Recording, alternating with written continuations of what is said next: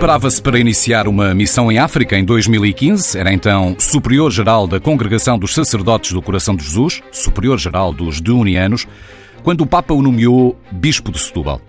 Nascido há 66 anos em Porto da Cruz, na Madeira, José Ornelas Carvalho é desde há meio ano presidente da Conferência Episcopal Portuguesa. Quem o conhece destaca o modo como se dedica aos problemas da sociedade, aos problemas dos outros.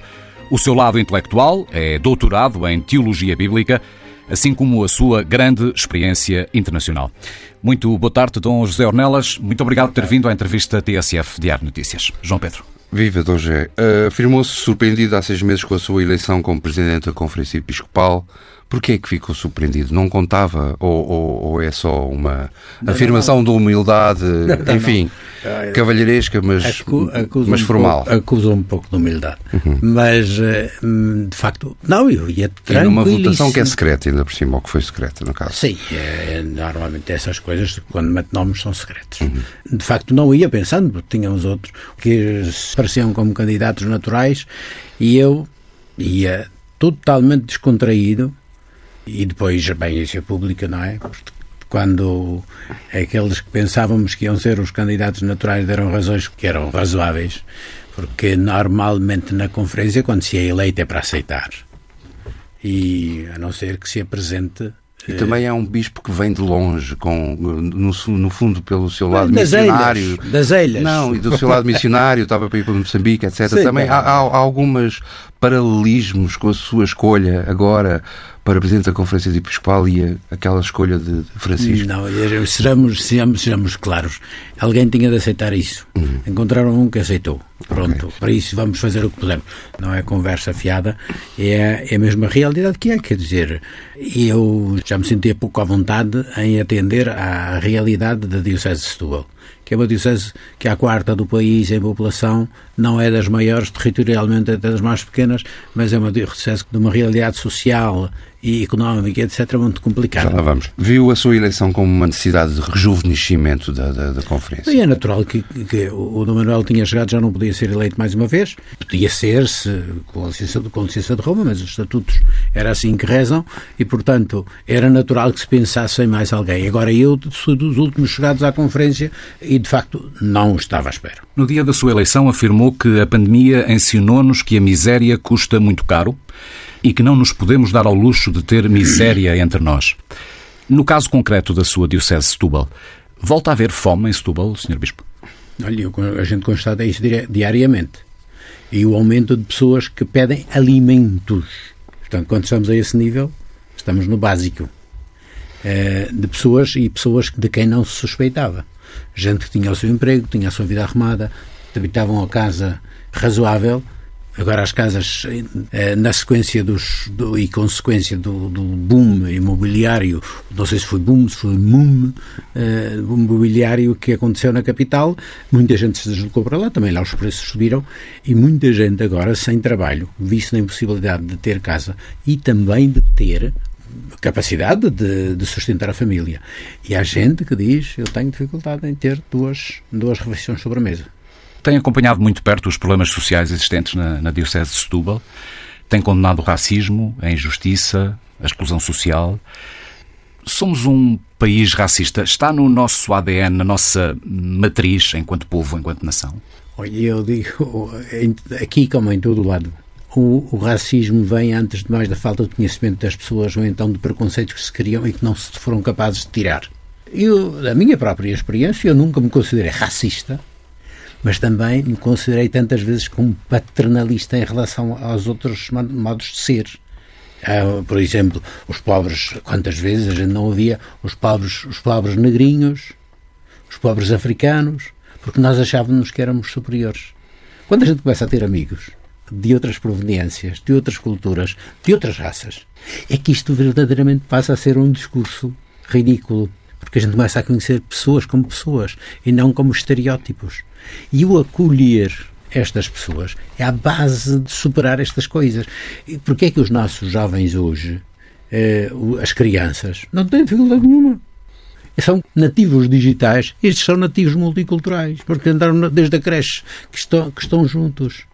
E onde, portanto, as ideologias e os preconceitos que se criaram são diferentes. Somos racistas porque nos falta empenho em conhecer falta o outro? Em conhecer. O conhecimento é aquilo que nos permite classificar as pessoas então de um outro jeito. Porque passou a ser uma pessoa, deixou de ser negro ou branco ou amarelo e passou a ser uma pessoa que eu conheço. Portanto, isso dá-me uma chave de leitura para outros.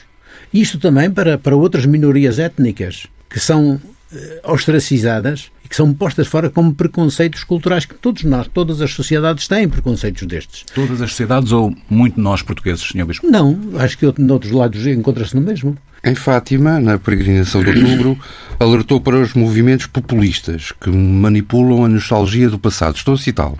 O perigo do estrangeiro, do que pensa diferente e até contra os que usam o nome de Deus para os seus interesses. Vamos ser uh, frontais, Sr. Bispo. Estava a falar do Partido Chega. Eu estou, olha, eu acho, eu, da minha experiência, isso encontra-se, não é uma questão nem de direita nem de esquerda, porque há populismos de todas as cores. O que existe é o seguinte: é quando eu autorreferencio tudo a mim, à minha cultura, ou à, à minha leitura da realidade e ao meu projeto. Quando eu não sou capaz de dizer que, na busca de soluções, têm lugar perspectivas diferentes da realidade e isso ajuda-nos. Porque se eu quiser vir a mim, sobretudo quando eu começo, por exemplo, de, deste, desta autorreferencialidade cultural e nacional, é muito perigosa. Porquê é que eu lhe chamo populismo? Porque julgamos com qualquer coisa que é realmente sagrado, que é o relacionamento. E a gente, eu tiro a minha comunidade de referência cultural, de referência de fé, de referência de raça, de leitura da realidade. Outra coisa é eu erigir isto como verdade única e suprema. E quando eu começo a dizer era o, o antigo Deutsche Liberales, o, o, o meu país primeiro e, esse, e último de tudo, eu não entendo mais realidade. Quer dizer que no, no mundo não há mais. Então eu estou a jogar com os sentimentos das pessoas. Quando eu começo a dizer que nos estão a roubar a nossa identidade porque outros chegam, eu vou perguntar qual é essa identidade, se nós historicamente. Mas vê isso à esquerda ou só vê isso num determinado sítio do tá Parlamento bem, neste momento? Pode ser, pode ser, mas também, vejam que, é, a, a, a, meu ver, a, a, manipulação também de, de fatores como este. Eu falo, falo deste porque é, é congénito à humanidade isto de formar grupo. O meu grupo, o meu clã, o meu clube, veja lá. A juventude, sobretudo hoje. Mas veja também outra coisa, outro, que é a minha perspectiva de eu dizer, eu é, brincar com a questão, ou jogar com a questão mesmo das necessidades que existem. Existem necessidades, este país precisa se desenvolver, é preciso encontrar é, soluções justas, equitativas, de mudança de economia, etc. Se eu passo por cima de tudo o resto simplesmente para apontar uma linha, estou a, a, a jogar com é, e a gente sabe, como tantas vezes, o problema dos pobres é usado não para encontrar soluções para os pobres, mas para encontrar soluções para, para aqueles que os defendem. Isto a todos os níveis. Numa recente entrevista aqui, no TSF-DN, o líder do Chega, André Ventura, disse que não sentindo o apoio da hierarquia, sente, no entanto, ele, o apoio de muitos padres, de muitos sacerdotes no país inteiro. Sente isso também, confirma-se. Confirma que este é um tipo de formação partidária com muito apoio entre Pelo, os padres portugueses. Ou entre... Pelo menos quer ser. Quer ser. Mas, e está a ser bem sucedido nesse. Isso agora é difícil de fazer, não tenho, não tenho dados para isso. Parece-lhe que os bispos portugueses deviam ser individualmente considerados, mas também enquanto grupo, através da Conferência Episcopal, deviam ser mais categóricos contra projetos políticos de sociedade que são, no entender de muitos, ostensivamente racistas, xenófobos, autoritários, homofóbicos? Tem sido uma voz suficientemente forte, suficientemente audível? Olha, eu não sei, também depende, o audível depois depende dos ouvidos que ouvem ou que querem ouvir, mas isso, essas, essas afirmações têm estado constantemente, pelo menos, eu estou aqui há cinco anos na Conferência Episcopal e penso que isso não, não há a mínima dúvida, quer dizer, sobre esses temas não há a mínima dúvida. Os bispos não têm de ser juízes de. Os bispos têm de ser gente que procura, à luz daquilo que creem e que, e que anunciam, têm de ser gente que busca caminhos. E nesse buscar caminhos, eu, eu prefiro dizer isto assim mais do que. Não tenho dúvida que certas coisas se oponham e quando é isso tem de ser claro. Agora, eh, o que é preciso é encontrar caminhos. Porque tantas vezes, vamos lá ver. Encontrar caminhos mais do que orientar mais, os fiéis? Quer dizer, orientar é o seguinte: orientar é contar com. Porque eu ia dizer precisamente isso. Que o que acontece tantas vezes com estes discursos xenófobos, eh, oportunistas, o que é que é? é significa que há um mal-estar na sociedade. Significa que, se calhar, não há outros dentro do sistema habitual, do sistema central do nosso, do nosso regime político, que não há não se está a encontrar soluções. E, particularmente, os nossos jovens, é isso que me preocupa, porque é que temos tanta abstenção no campo juvenil em relação à política? Quer dizer, nós temos de ver e encontrar espaços dentro do próprio sistema para que os nossos jovens, para que a diferença possa vir ao de cima. De um exemplo, não é mostrar como isto seja uma norma ou coisa assim, mas, por exemplo, eu tenho na, na Diocese nós começamos a fazer uma visita às paróquias e virada para os jovens. E para começar a fazer conselhos de jovens nas paróquias. E encontrei uma autarquia que tem um conselho, uma Assembleia Municipal de Jovens. E não é só para fazer de conta como levar as criancinhas ao Parlamento para fazer, fazer uma ação. E isso também tem um valor pedagógico muito grande. Mas não é simplesmente isso. É porque eles têm direito. Para já têm também um orçamento para eles. Para alguns projetos que podem ter. E depois têm o direito de propor à Assembleia Municipal, propor temas para discussão e projetos. Isto significa que nós temos, de facto, de contar com esta criatividade. Porque não é simplesmente o Estado, mesmo os partidos tradicionais, se não estiverem atentos a isto, a esta efervescência e busca de caminhos novos. A sociedade está mudando. E os partidos também têm de se renovar. E a Igreja tem de se renovar. Porque senão, o que é que, nós vamos encontrar? Das, vamos encontrar soluções, as soluções do passado. Uma das primeiras eh, palavras que ouvi do Papa Francisco foi precisamente essa. Não procurem responder aos problemas de hoje com as soluções de ontem. Não estão feitas. E não vai dar certo. Porque hoje os problemas são outros. E temos de encontrar de uma forma diferente, dialogamos com isto tudo de uma forma diferente. A pandemia veio-nos avisar, veio avisar disso. Não estávamos preparados. Também como igreja não estávamos preparados. Quando a gente diz, ah, agora os nossos jovens quase que preferem o digital, a mídia digital em que podem controlar mais para trás e mais para a frente e, e pronto. Quer dizer, não, não é isso. É, é gozar com a questão, mas é brincar. Mas, seriamente, nós temos de encontrar maneiras novas de responder a problemas novos. Deixa-me só dar um passinho atrás, tentando perceber se entendemos bem. É, portanto, errado pensarmos que o projeto político corporizado hoje pelo Partido Chega tem forte apoio entre os grupos mais conservadores da Igreja Católica.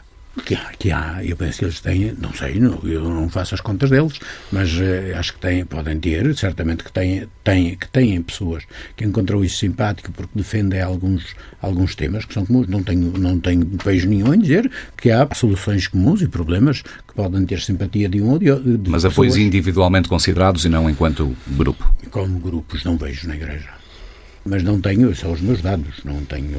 A sua percepção? Tenho, o André Ventura também disse aqui nesta entrevista que o Papa tem prestado um mau serviço ao cristianismo. A frase foi esta, porque tem mostrado a esquerda revolucionária quase como heroica e a esquerda europeia marxista como uma normalidade.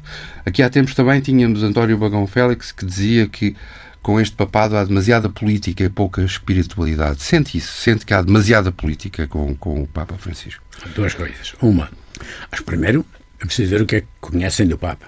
Segundo, que o Papa é um homem de uma profunda espiritualidade. Mas depois tem outra coisa. Este Papa diz logo: Eu venho do fim do mundo. E vem de outra perspectiva. Vejam que é a primeira vez que nós temos um Papa na história da Igreja. Um Papa que não sai deste, deste ambiente mediterrâneo, europeu e também mediterrâneo, que é do Norte da África, do, do Médio Oriente. Mas este paradigma novo de vir de fora traz muita coisa, porque traz uma, uma chave de leitura diferente. Nós estamos habituados a um paradigma muito claro em que também, mesmo a visão histórica da Igreja e, sobretudo, o seu percurso nestes últimos anos, tem uma chave de leitura muito apropriada e condicionada pela história onde se viu, o que é inevitável. Nós temos também, em termos filosóficos, um património que é próprio da nossa cultura e da nossa maneira de ver a ver, da, da filosofia greco-clássica, etc. Quando eu vou ver uma, me situo na América Latina a todos os níveis, a nível político, a nível social, a nível económico, etc. Eu tenho uma outra realidade, outra chave, outra chave de leitura. E isso, inevitavelmente, tem uma lógica diferente de pensar. O Papa diz, muito claramente, no início desta última encíclica Fratelli Tutti, ele diz: Bom, para quem não lê o Evangelho seriamente, o meu discurso não tem lógica. Porque é preciso uma lógica própria para entender isto. Isto foi feito, muitos, muitos disto foi, têm uma, uma leitura muito própria de dentro da Igreja. Quem vem desta Igreja da América Latina, que é uma igreja sofrida, uma igreja lutou e se pôs ao lado de quem está realmente na situação desses que o Papa chama os de fora, os das periferias. Quem fez um compromisso aí acha muita lógica neste discurso. Quem se fez simplesmente para perpetuar um discurso que já está feito, o discurso de sempre, torna-se incómodo. Então é fácil dizer a Jesus chamaram-lhe diabo, possuído está possuído. É muito fácil. Porquê? Porque não está de acordo com a minha coisa. Os discípulos é a mesma coisa. Encontramos um a expulsar demónios, isto é, a libertar pessoas em teu nome. E dissemos-lhe que acabasse com a brincadeira, porque não nos segue. Não diz, não diz não te segue a ti. Não nos segue a nós sente que, à sombra desse novo partido, ao, ao crescimento de confissões como os evangélicos, que passam a ter alguma uh, representação política no Parlamento português, é também a falar para essas pessoas que André Ventura critica o, o, Papa diretamente. Acha que tem esse objetivo e vê. Vê o partido como uma espécie de cavalo-troia de, de novas confissões. Eu não tenho nem de fazer propaganda ou a nenhum partido, nem de falar em nome deles. Isso tem de perguntar a ele. Que consequências tem causado a pandemia no seio da, da Igreja Católica Portuguesa? Nota um afastamento dos fiéis e receia que para a Igreja no pós-pandemia nada volta a ser como era? Vamos esperar o pós-pandemia. Entretanto, temos é a pandemia ainda e estamos lá. Hum. E o que é que não tem não, não significa não estou... que não o preocupa? Não, Ou prefere preocupar-se mais tarde? Vou preocupar-me a seguir, mas também me preocupa. Também me preocupa porque. E sabe, não me preocupa com aqueles cristãos que já vinham à, à igreja. Mas, embora também a gente tenha de se perguntar o que é que isso significa. O que é que significa isso? Porque nós próprios estamos a dizer. Nós precisamos de ter uma igreja presencial. Eu não acredito numa igreja simplesmente digital, transmissões e de, mesmo de redes sociais. Não, isso vai ser um, é um, um mundo que, que tem de integrar tudo isso numa nova forma de estar. E não é simplesmente um meio. É uma nova forma de ser gente e de se relacionar. Onde isto também tem, tem espaço. Mas a presencialidade de construir verdadeiramente igreja, como construir família, como construir amizade só à distância, não vai dar. Mas já está a preparar essa luta, sinto. Sim, isso, isso é, é algo que tem de ser. Mas sabe o que é que me preocupa? Preocupa-me mais do que isso. Preocupa-me, sobretudo, as novas, duas, duas, dois tipos de pessoas os mais frágeis. Porquê? Os mais, os mais frágeis, suponhamos os mais velhinhos, têm um certo medo de. gostariam de, de ir, mas têm um, um, um, certo medo e vão se habituando a uma, a uma transmissão, a uma coisa à distância. Mas isto é bom para eles? O que, é que eu, o que é que eu noto? E tenho experiências muito concretas disso. O que é que eu noto? que depois essas pessoas vão ficando, vão ficando cada vez mais distanciadas e, e retraídas para si próprias. O isolamento, nesta fase, é um dos grandes problemas, mesmo para a saúde mental, espiritual e relacional. As crianças. Quando eh, fechamos as, as creches e as nossas crianças ficaram em casa, de repente começaram a sentir saudades dos amigos, das coisas. E dizer a uma criança que não se, não se dá bracinhos, não se dá beijinhos, que a criança, o que é que vai sair destas crianças em termos do seu crescimento normal? De, portanto, a Igreja é deste, deste fato, é, esta é a mesma coisa. É não, não me preocupa, preocupa-me muito. Porque já estamos há quase um ano em que as crianças não aparecem na Igreja, a maioria delas mas também passaram meses sem aparecer na, nas, nas, escolas e, e, nas creches, sem ver a, a, a, educadora, que era, que era a segunda, o segundo grau da, depois da família, da afetividade. E de uma afetividade que se alarga para o mundo. E, portanto, este, este contato é fundamental para um desenvolvimento harmonioso. E, do ponto de vista da fé, é a mesma coisa. A fé não é simplesmente uma questão de aprender coisas. Uma aula de catequese pela internet. Não, a fé é viver a experiência de estar juntos. De estar juntos, de partilhar, desde partilhar o, o pão que se levou para a merenda, ou partilhar a fé, ou partilhar a alegria, ou partilhar. fazer. Não tem nada de individual, tudo não de coletivo. É, não pode ser. Uhum. é sempre um nós. E, e é todo o sistema da, o, o, mas da pessoa, do desenvolvimento humano, e a passar do, do, do bebê, que, que, da fase oral, que, que só, só sente com a boca, até ir crescendo e sentir, começar a sentir o outro. Sente uma espécie de novo conservadorismo radical em crescimento entre os católicos portugueses. há histórias que nos chegam de missas em Lisboa, rezadas em latim, quase como se o Concílio Vaticano II não, não, não tivesse acontecido. Olha, eu acho que é, que é normal que aconteça coisas destas. Desde que seja excepcional. Sim, agora não. Mas também não creio que alguém pense que isso vai ser um normal. Ainda esta manhã falava disso. Quer dizer, o incómodo de enfrentar as questões verdadeiras de cada tempo é, é encontrar e confrontar-se com ele para dizer que respostas é que nós temos. A falta de, de, de, de melhor. Como no Carnaval não temos tempo, não temos dinheiro para comprar uma máscara, desenterramos a do, do, do passado. Hum. E, e, Há um certo fetichismo nisso tudo. Como se, como se nós tivéssemos. Mas é uma igreja vazia, porque é uma igreja em que ninguém está a perceber nada do que o senhor padre está a dizer. É pois, uma... mas é, é... O, problema, o, problema está aí. Eu sou ainda dessa igreja. O problema é que esta gente, a maior parte destes, destas coisas, são, são, não, tem, não tiveram é experiência é dela. Formal. Mas eu tive. Uhum. Eu tive a experiência da igreja em latim. E fui no meu tempo que nós, eu chegava com o meu fraquinho latim a traduzir partes da liturgia para, para termos o gosto de ter em latim, ter em português, em vernáculo. E agora, para me faz uma, uma grandíssima confusão voltar a mas entendo.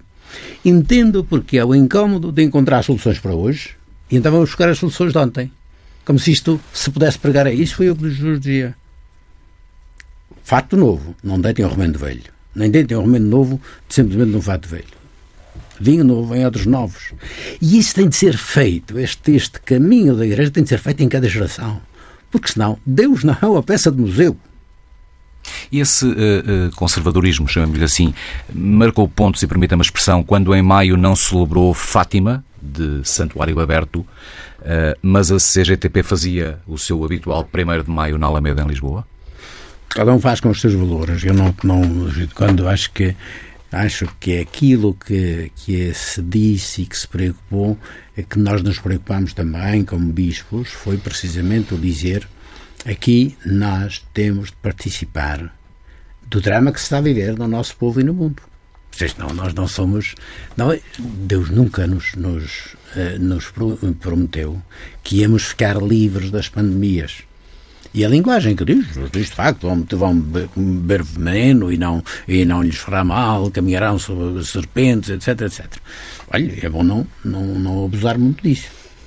Agora, o que nós dissemos é que, neste momento, é preciso, de facto, nós termos, e não é por falta de fé, é a fé que faz participar do caminho que, que faz esta sociedade para encontrar um caminho para todos. E não, nós nunca fechamos a igreja. Fátima não fechou. Fátima disse, o que disse foi, neste momento, e eu em, em setembro participei, vamos fazer as coisas bem, vamos ter, e, e, era preciso, ali era preciso dar um sinal, e acho que esse sinal foi dado. O Papa, sozinho, na Praça de São Pedro, teve mais audiência do que aqueles que habitualmente conseguem ir a, ir a Roma ou conseguem ir a Fátima. Mas que todos nos sentimos membros de Fátima não estando lá. Eh, vamos falar de celibato. Afirma que o celibato dos sacerdotes não é um dogma absoluto, nem inquestionável, que não veria mal em haver padres casados dentro da Igreja. Parece-lhe que o celibato é a razão maior para a crise das vocações na Igreja Católica? Não, de modo nenhum. Olha, as outras igrejas que, que estão, que não têm o celibato, têm, têm problemas com a Igreja Católica. Quando se pensa no celibato, ou, no não, ou não obrigatoriedade do celibato, não é a questão do celibato ou não. O celibato é um grandíssimo dom para a Igreja. E eu fiz a opção por ele e estou satisfeito, não vou obter, não vou obter indemnização. Portanto, não há problema. Agora, o que não é isso. O celibato é um grande dom para a Igreja. Foi a vida que Jesus viveu, foi a vida que tantos outros e outras viveram e vivem. E vivem com uma grandíssima satisfação. Então, quando se faz a experiência disso, veja, o, o celibato não é uma renúncia ao amor. Também não é uma questão simplesmente de sexualidade. Se um padre, um padre que, que, não, que não seja capaz de, de afetos, de carinho, não serve nada, é para quê? Se Deus é precisamente isso. Depois, agora, o ter isso e multiplicado por. Eh, multiplicado ao serviço da Igreja, dando essa capacidade de amor precisamente àqueles que mais precisam dela e alargando. Porque se eu tivesse uma família, evidentemente tinha de ter uma vida também diferente. Desde a ocupação do meu tempo, da minha atenção, também dos meus afetos. Tinha de ordená-los de outro jeito. Portanto, eu não. É, mas tem de, isto tem de ser vivido numa universalidade, porque senão pode ser egoísmo. Há tanta gente que não casa porque não está para isso. Não é esse. Agora, é dizer que, que isto que, que isto é, é, é, que este é um dom para a Igreja não significa que é, que é o dom que, deve, que, deve, que, que tem de ser para todos, mas a Igreja que eu digo, nós temos nós temos, temos isso, a Igreja viveu durante 1500 anos sem, sem, sem essa norma e eh, também há igrejas católicas que têm, que, que têm padres casados. Portanto, isto é uma evidência, não é uma, uma opinião, isto é uma evidência. Que isso possa vir a ser na Igreja Católica, foi posto agora para, para, como, como uma, uma possibilidade para a Igreja da Amazónica, da Amazónia. Eu acho que é, o opor-se deve ser para a Igreja inteira. Agora, estou de acordo que isso se faça em conjunto. Isso tem de ser uma igreja, tem de ser uma decisão da igreja assumida com toda, com toda a maturidade e também para que façamos caminhos juntos. Porque senão é uma questão de uma minoria iluminada que impõe coisas aos outros. E, portanto, eu digo com toda a liberdade, mas também com toda. Eu não vou, evidentemente, não vou dar nenhum passo para isso sem que a Igreja que, o façamos. E, e, no conjunto diz que é uma, seria algo a fazer em conjunto, não é? Claro. Ou seja, não é a Conferência Episcopal daqui que decide uma coisa contra ali que decide outra coisa, etc. Mas no conjunto dos bispos portugueses vê esse vê a sua visão partilhada, a sua abertura partilhada ou ou, ou, pelo contrário, continua dominante uma, uma visão mais conservadora, não, é, é uma... fechada, etc. Não, não, olha, eu digo isso sobre este, como tantos outros, outros temas, nós não temos, eu não creio que haja, que haja grande divisão entre os bispos portugueses. Também não quero, não quero com isto dizer que isto é a visão dos, dos bispos todos, porque até nesta visão, depois a análise, a forma e tudo, isso tem lugar para muitas coisas e eu, eu sou o primeiro a dizer isso. Defende uma igreja que valorize mais o papel da mulher que permita, e estou a citá-lo, alcançar um equilíbrio de poderes que está hoje demasiado concentrado nos homens. É o machismo da hierarquia da Igreja Católica que tem vindo a impedir esse equilíbrio que defende? E é mais do que isso, veja que isso. É o que isso, isso tem. É, eu acho que é o seguinte: esse, esse é um tema, é um, o primeiro. Isto não é uma questão simplesmente, e quando eu falo de, em termos de o que o Papa fala, de o papel que, de, necessário e que já é, do ponto de vista do funcionamento da Igreja, do funcionamento daquilo que conta mais a nível, conta a nível básico da Igreja. As mulheres estão maioritariamente presentes na catequese, nas organizações, nos serviços, nos movimentos, etc. Agora. Não estão é no lugar cimeiro, não é? Também começam a estar. E não celebram. Não celebram. Está bem, esse é, e essa é a, tal questão, é a tal questão que eu digo, eu não a tiro de cima da mesa, mas também não, vou, não, não é, não é uma, uma, uma questão como a anterior sobre a questão do celibato. É, tem mais, é mais sério. Isso, isso que... tem de ser discutido muito na igreja inteira antes de se, de, de chegar lá e quando chegar, e não sei se vai ser no meu tempo.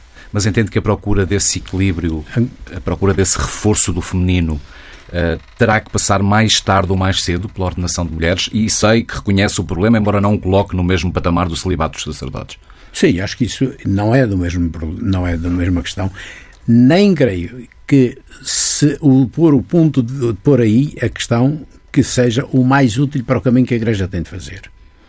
Há no, na concepção da Igreja o ministério ordenado que neste momento bispos e padres são o Papa mandou estudar a questão dos diáconos a igreja na igreja antiga faz de diaconisas mas o e além disso o o, uh, o que o que interessa é dentro da própria igreja temos de redesenhar talvez um pouco mais a questão do ministério do padre, do padre e do bispo, que não têm de ser eles que fazem tudo porque hoje, particularmente, para fazer funcionar uma comunidade bem, os serviços de uma comunidade, nós precisamos de mais gente.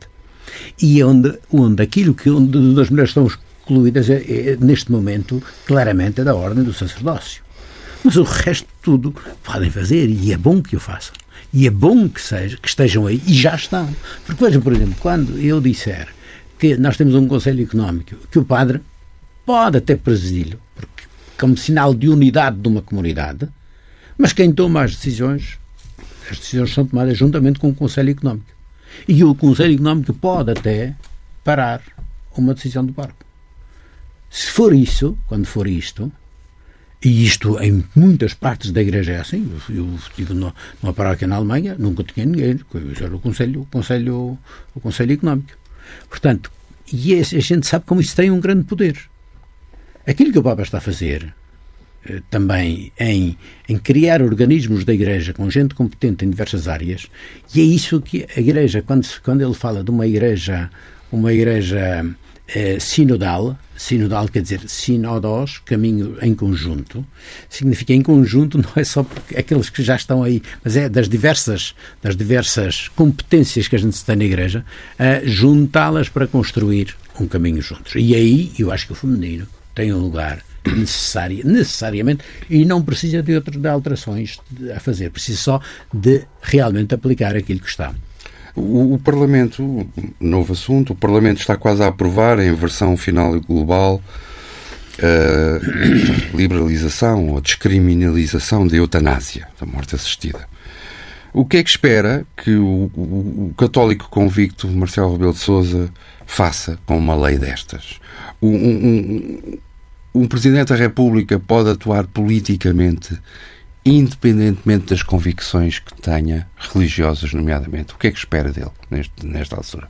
Isso só ele pode mesmo responder. Estou-lhe a perguntar o que é que eu espero, Senhor Bispo, o que é que eu espero, é dele? O que é que eu, que eu, que eu espero? Eu espero que ele seja honesto nisto. Ele também, o Presidente da República também tem, tem posições que são já definidas na, na Constituição. Quer dizer, ele não tem pode... poderes, não tem... Tem poderes, mas não, tem, não são poderes ilimitados.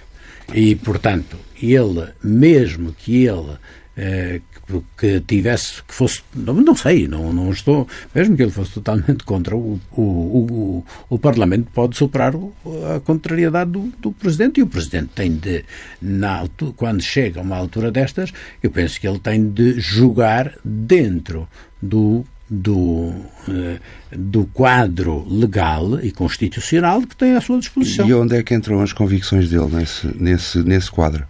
É. Nomeadamente as convicções religiosas. Olhe, nós não vivemos numa sociedade que seja perfeita. E, portanto, o, o Presidente, olha, eu lembro-me, quando foi uma coisa, mas acho que foi pelo aborto, o rei Balduino da, eh, da, da Bélgica, eh, demitia-se durante um dia para que a lei fosse aprovada pelo Parlamento. E ele não tivesse que E ele não tivesse que aprovar.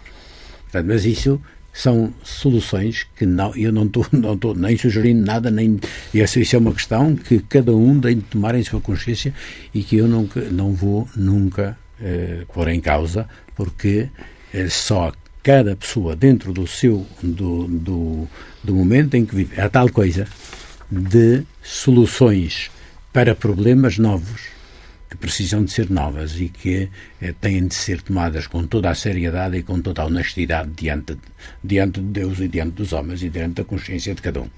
E creio que tenho toda a daquilo que, que sei do, do Marcelo, Marcelo Rebelo de Sousa é um homem, um bom jurista, um bom homem e um bom cristão e, portanto, ele vai encontrar a sua solução.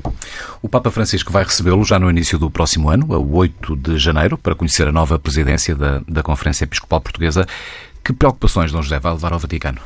Não, preocupações e, e afirmações. E, olha, antes de mais, e, é, é, o nosso, a nossa um, intenção, a primeira era estabelecer, estabelecer a nível da tal presencialidade, a, estabelecer um contato de comunhão com o Papa dizê-lo presencialmente. É tal coisa que a gente manda documentos, manda uh, afirmações, manda. O tal olho no olho que é importante entre os homens. Que é não? É importante. E isso, para nós, isto não se trata, não, não, é, não é um preito de vassalagem. É precisamente a expressão daquilo que o Papa diz de queremos uma igreja uh, sinodal, que caminha junta. E para nós isso, isso é, é, é, um dos, dos, dogmas fundamentais da Igreja, é esta. A Igreja una. Foi a última oração de Jesus com os discípulos. Foi precisamente que sejam um. E, portanto, para nós, o, o Papa não é Deus. É Cristo que está no meio de nós aqui, e o seu Espírito é que são o sinal da unidade. Mas este sinal não é tão assim, quer dizer, se a gente não vive esta comunhão entre nós, se não fazemos festa connosco nem partilha entre nós, passa depois por ser. Mas leva alguma preocupação específica no que diz respeito à Igreja Católica Portuguesa? Em relação à Igreja Portuguesa, é mais, antes de mais dialogar com ele e ouvi-lo também, o que é que ele tem a dizer à gente. Mas nós temos algumas coisas para dizer sobre aquilo que, sobre a, o caminho que estamos a fazer como Igreja. Aqui já tocamos alguns destes pontos, pontos importantes. Como é que nós vivemos? Também para ele é importante viver este. Aliás, ele faz isso de anos, em, de anos a anos, as conferências episcopais, na sua globalidade, a sua totalidade, vão encontrar o Papa. Este é um, regime, digamos, intermédio, porque mudou a, Conferência Episcopal, e, portanto, nós queremos reafirmar isso, dialogar com ele sobre, sobre estes. Olha, são temas como estes que nós estamos a tratar, que nos interessam, e que vamos pôr também e dialogar com ele, pôr à sua consideração com ele e também com os organismos centrais da Igreja, que para para que esta sinodalidade, ainda por cima temos também outro assunto, o assunto da, da, da, da Jornada Mundial da, da, Juventude, mas nós temos também o nosso relacionamento com outras igrejas, o, o tema europeu, que, nos, que a nós todos nos, nos diz respeito, mas os temas referentes à nossa Igreja. Ele lançou-nos alguns desafios, concretamente em relação à catequese, em relação aos jovens, e, e, isso também vai ser certamente objeto do nosso encontro.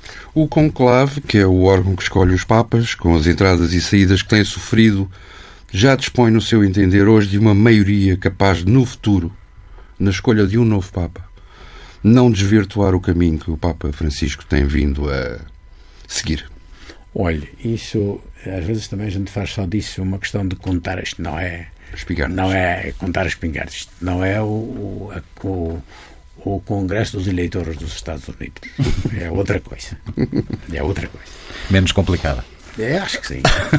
É porque, eu não sei, daquilo que, que, que se vê lá por fora, lá daquilo que, que, que a gente ouve em termos de simplesmente de, de, de opiniões de participantes, é uma questão muito séria. Vejam, tantas vezes aquilo que se fazia, falava fora, nos, quem, quem entra Papa sai cardeal e quem, quem entra cardeal e os, algum dos, dos que entram cardeais é que sai papa.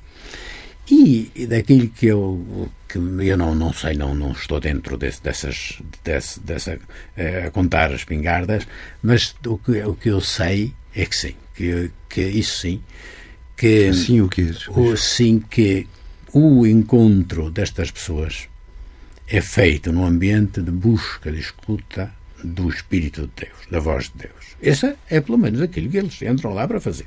Isto é a primeira coisa. E sei também, de, pelo menos de algum, que disse, eu entrei com uma ideia e saí com outra. Portanto, isso, isso.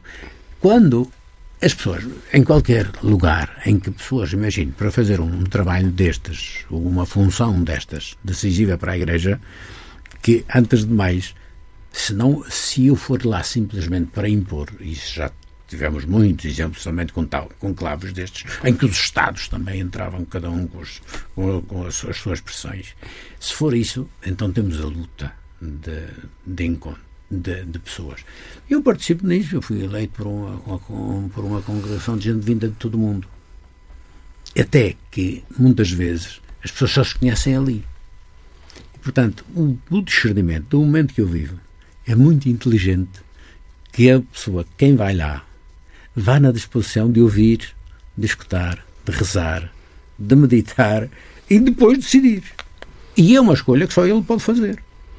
Portanto, eu, eu acredito que a maioria, pelo menos os que lá vão, ou que os que lá vão, vão com essa intenção de escutar a voz de Deus que fala, e eu estou convencido que ele fala, Uh, e que, portanto, para procurar interpretar quem é a pessoa que neste momento Deus quer à frente da Igreja. É isso que eu espero que seja. Então, José Ornelas, muito obrigado por ter vindo à entrevista TSF de Notícias Olha, e boas festas.